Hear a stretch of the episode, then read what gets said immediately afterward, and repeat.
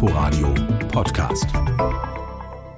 Mit Ute Büsing in unserem Literaturmagazin stellen wir Ihnen heute weitere Kandidaten für den Leipziger Buchpreis vor und wir schauen auf die Literaturszene in Polen und ihr Verhältnis zur Regierungspartei PiS.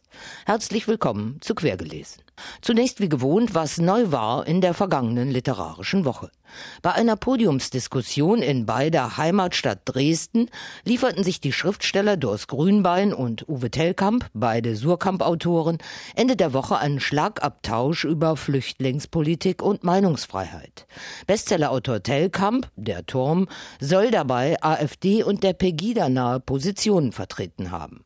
Speziell geht es wohl vor allem um die Aussage, Zitat, die meisten fliehen nicht vor Krieg und Verfolgung, sondern kommen her, um in die Sozialsysteme einzuwandern. Über 95 Prozent. Davon distanzierte sich der Surkamp Verlag mit einer Twitter-Meldung. Zitat, die Haltung, die in Äußerungen von Autoren des Hauses zum Ausdruck kommt, ist nicht mit der des Verlages zu verwechseln. Hintergrund der Debatte war die von einer Dresdner Buchhändlerin initiierte Charta 2017 in Reaktion auf den Umgang der Frankfurter Buchmesse mit rechten Verlagen. Im Kampf gegen Rechts habe sich die Gesellschaft nicht mehr weit von einer Gesinnungsdiktatur entfernt, heißt es in dem von Tellkamp mit unterzeichneten Aufruf. Daraufhin wiederum reagierten andere Dresdner Kulturschaffende, darunter Grünbein, und sprachen von Opferhabitus und verbalen Entgleisungen. Diese Dresdner Debatte zwischen Weltbürger Grünbein und Sorgenbürger Tellkamp steht stellvertretend für den Riss in der Gesellschaft. Sie liefert weiteren Zündstoff für die vermutlich bevorstehenden Auseinandersetzungen mit rechten Verlagen und nationalistischem Gedankengut auf der Leipziger Buchmesse. Die beginnt nämlich am Mittwochabend mit der Verleihung des Preises zur europäischen Verständigung an die norwegische Autorin Osne Seistad. Ausgezeichnet wird sie für ihren bedrückenden Versuch zu verstehen in der psychologisch-politischen Studie einer von uns über den Rechtsterroristen Anders Breivik. Auf Deutsch ist diese Geschichte eines Massenmörders bei Kein und Aber erschienen. Am Donnerstagnachmittag wird es dann ernst für die Kandidaten, die für den Leipziger Buchpreis nominiert sind.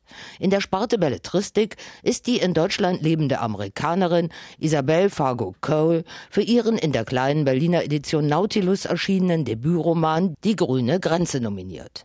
Meine Kollegin Nadine Kreuzal hat sie getroffen und den sprachgewaltigen 500 Seiten langen Roman über Leben am dörflichen Rand der DDR gelesen. Die grüne Grenze spielt im Harz in einem Dorf namens Sorge, mitten im Sperrgebiet der DDR direkt an der Grenze. 1973 ziehen Thomas und Editha aus Berlin hierher. Sie ist Bildhauerin, er Schriftsteller. Jetzt spürte er, was für ein Glück es war, so weit gekommen zu sein, wie es nur ging. Vor ihm der saubere Schnitt. Sah man lange genug hin, so stimmte der Anblick fast friedlich. Diese Linie war eine derart vollendete Tatsache. Während Editha pragmatisch sozialistische Auftragsarbeiten abliefert, stürzt sich Thomas in ein Romanprojekt über die alte Grenze im Harz, die im Mittelalter zwischen den Orten Sorge und Elend verlief. Also Sorge kommt eigentlich von Zage, von Rand und Elend heißt eigentlich im Ausland. Also das war eigentlich immer ein Grenzgebiet und fand dann eben heraus, dass der Harz im frühen Mittelalter sehr wichtig war, ein wichtiges Zentrum des Heiligen Römischen Reiches und das hat dann sich eben eingereichert mit den anderen Stoffen. Diese anderen Stoffe, alte Sagen, historische Texte, sozialistische Literatur, all das wabert im Unterholz des Romans, während darüber in einer üppigen Sprache Thomas, Editha und ihre kleine Tochter das Leben im Sperrgebiet meistern. Der Roman springt für ein paar Kapitel auch ins Jahr 1950, in Thomas Kindheit als jüdisches Waisenkind, gerettet von einem russischen Soldaten. Der Wald zieht sich als urdeutscher Mythos durchs Buch. Es endet 1987, in dem Jahr, in dem Isabel Fargo Cole als Teenager zum ersten Mal an der Berliner Mauer stand. Also ich bin in dieser Gorbatschow-Zeit groß geworden. Da war das Gefühl, diese Grenze vom Kalten Krieg vom Gegner sozusagen löst sich auf. Man kann auf die andere Seite, man kann diesen Menschen begegnen. Sie studierte deutsche Literatur und Russisch an der Humboldt-Uni. Jetzt wohnt die Amerikanerin schon knapp mehr als die Hälfte ihres Lebens in Berlin, übersetzt deutsche Literatur ins Englische und schreibt eigene Texte schon seit Jahren nur noch auf Deutsch. Mit Die grüne Grenze ist ihr nicht nur ein wuchtiger, atmosphärisch dichter, klug montierter DDR-Roman, sondern ein Deutschland-Roman gelungen. Isabel Fargo Cole, Die grüne Grenze, ist in der Edition Nautilus erschienen. Am 21. März um 19.30 Uhr wird der Roman im Berliner Kulturhaus Karlshorst vorgestellt. Ein weiterer möglicher Buchpreisträger ist Matthias Senkel.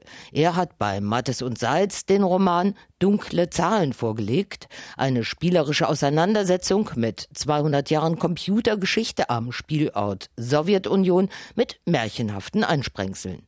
Jan Ehlert hat den Wälzer gelesen. Es könnte sein, dass in diesem Jahr kein Mensch, sondern eine Maschine den Preis der Leipziger Buchmesse gewinnt. Denn der Autor von Dunkle Zahlen heißt, zumindest laut Umschlag, GLM3 eine golemartige digitale Literaturmaschine. GLM3 teilt das Los ihrer beiden Vorgängermodelle. Sie ist verschollen. Überliefert wurde nur ihr unvollendetes Poem Dunkle Zahlen, das nun erstmals auf Deutsch vorliegt. Und nicht ohne Grund sagt eine der Figuren in dem Roman Manchmal, wenn ich ein gut geschriebenes Programm lese, denke ich, dass das unsere neue Lyrik ist. Das hat eine formale Schönheit, ganz ohne jeden Beigeschmack. Doch Dunkle Zahlen ist menschgemacht. Der vermeintliche Übersetzer ist auch der Autor, Matthias Senkel, der bereits 2013 mit seinem Erstling Frühe Vögel 100 Jahre Raumfahrtgeschichte zu einem fantasievollen, aber längst nicht nur an den Fakten orientierten Roman verarbeitete. Nun also widmet sich Senkel fast 200 Jahren Computergeschichte, vor allem in der Sowjetunion, wo junge Programmierer um die Weltherrschaft hacken. Wacht auf, Programmierer, wacht auf, ihr Athleten! In Boolscher Algebra zum Start angetreten. Ein Schaltkreis erglüht, ein Rekord eingestellt. Programmierer wacht auf, wir erobern die Welt. Doch schon diese 1985 in Moskau stattfindende Spartakiade junger Programmierer, auf der dieses Lied gesungen wird, ist reine Fiktion. Zwar tauchen viele historisch belegte Personen und Maschinen auf, wie etwa der Brite Charles Babbage, der als Erfinder eines der allerersten Computer galt, oder die russischen Großrechner BESM, die in den 50er Jahren die schnellsten Rechner in Europa waren. Das aber vermischt Senkel mit Märchenhaften einer kubanischen Übersetzerin, die sich in einen Vogel verwandelt, oder einem sprechenden Hecht, der jedem drei Wünsche erfüllt. Wissen und Witz liegen in diesem Buch ganz dicht beieinander. Dazu kommt eine große Experimentierfreude mit der literarischen Form. Doch erzählerisch zeigen sich einige Schwächen. Das Personal seiner Handlung bleibt merkwürdig blass und es gelingt ihm leider nicht, die vielen verwickelten Fäden seiner zahlreichen Handlungsstränge zu einem Gesamtwerk zu verknüpfen. Matthias Senkel, Dunkle Zahlen ist bei Mattes und Seitz erschienen. Und noch eine Kandidatin für den Leipziger Buchpreis gibt es, möglicherweise neben Esther Kinski die Autorin mit den größten Chancen, Anja Kampmann. Bei Hansa hat die 1983 in Hamburg geborene Lyrikerin ihr Romandebüt Wie hoch die Wasser steigen vorgelegt. Miriam C. hat den Roman gelesen. Ihre Namen klingen nach Freiheit, nach Würde und Ruhm.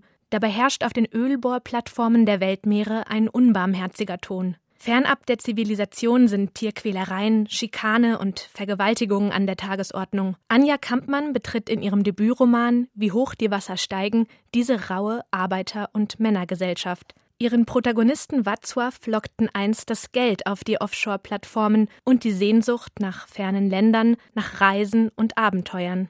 Alle Verbindungen zu Menschen auf dem Festland hat er längst gekappt. Eine Beziehung lässt sich in den kurzen Verschnaufpausen zwischen zwei Ölbohrplattformen nicht aufrechterhalten. Der Wunsch nach Heimat und Familie liegt begraben unter der schweren physischen Arbeit, die Watzławs Körper an die Grenzen seiner Belastbarkeit führt.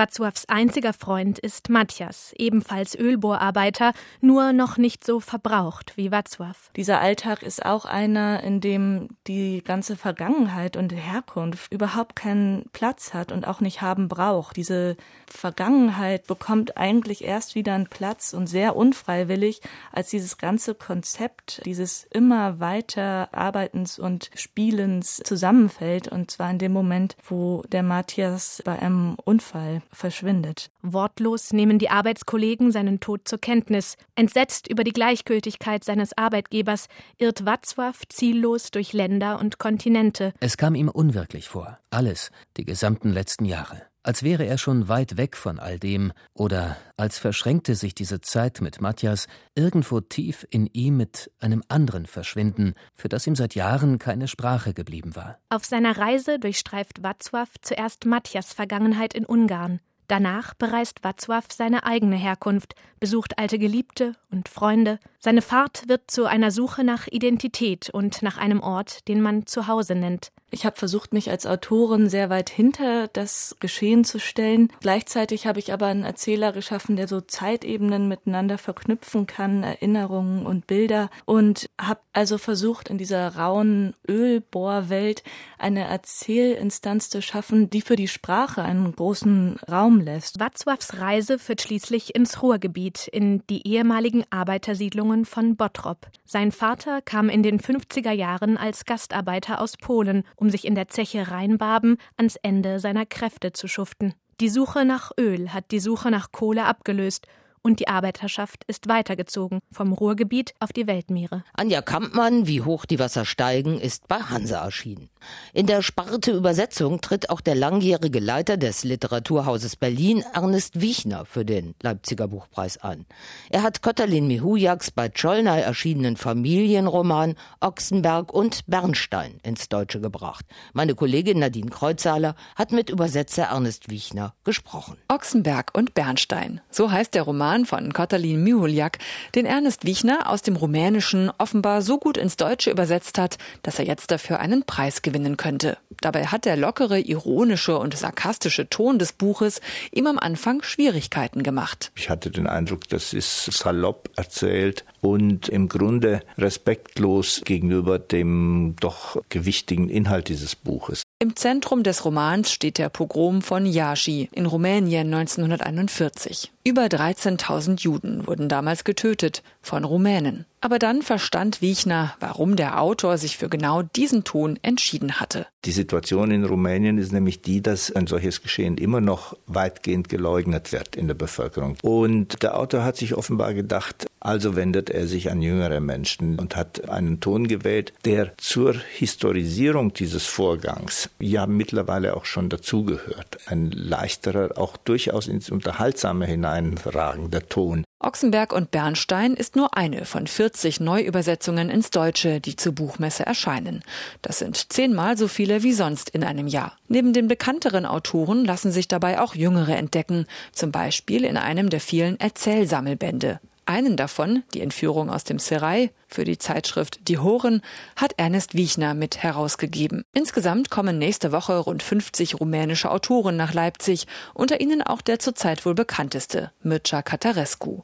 Vor drei Jahren hatte er in Leipzig den Buchpreis zur europäischen Verständigung bekommen. Sein neuer Roman erscheint allerdings erst im nächsten Jahr auf Deutsch. Ernest Wiechner hat gerade mit der Übersetzung angefangen. Wie gesagt, in Leipzig wird erstmals in großem Umfang rumänische Literatur präsentiert. Mit dabei sind auch Literaturnobelpreisträgerin Hertha Müller und der frühere Dissident, Dichter, TV-Entertainer und Koch Mircea Dinescu.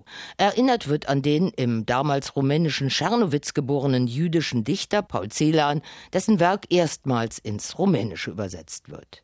Mehr zu den Autoren auf der Messe zu Preisen und Schwerpunkten hören Sie dann in der kommenden Woche in der aktuellen Inforadio Kulturberichterstattung und natürlich hier in Quergelesen am nächsten Sonntag. Veranstaltungshinweise. Und noch eine Leipzig-Nominierte, nämlich Esther Kinski, deren bei Surkamp erschienenen Geländeroman Hain wir Ihnen hier bereits näher gebracht haben, stellt ihr Prinzip des Nature Writing vor. Und zwar am 13. März im Literarischen Kolloquium Berlin. Beginn ist 19.30 Uhr. Ebenfalls am 13. März wird im Jüdischen Gemeindehaus Berlin Igal Avidans Buch Mod Helmi, wie ein arabischer Arzt in Berlin Juden vor der Gestapo rettete, vorgestellt. Bei uns im Inforadio sagte Avidan darüber, Mod Helmi war ein sehr intelligenter, sehr mutiger Mensch, der sich angelegt hatte mit den Nazis, der wusste auch, wie man diese Zeit überlebt, denn bevor man einen anderen Menschen rettet, muss man sich selbst erstmal retten. Beginn der Veranstaltung mit Igal Avidan ist 19 Uhr. Das Buch über den arabischen Arzt, der deutsche Juden rettete, ist bei DTV erschienen. Fehlt uns noch der erste Satz eines neuen Romans, der unser letztes Wort sein soll.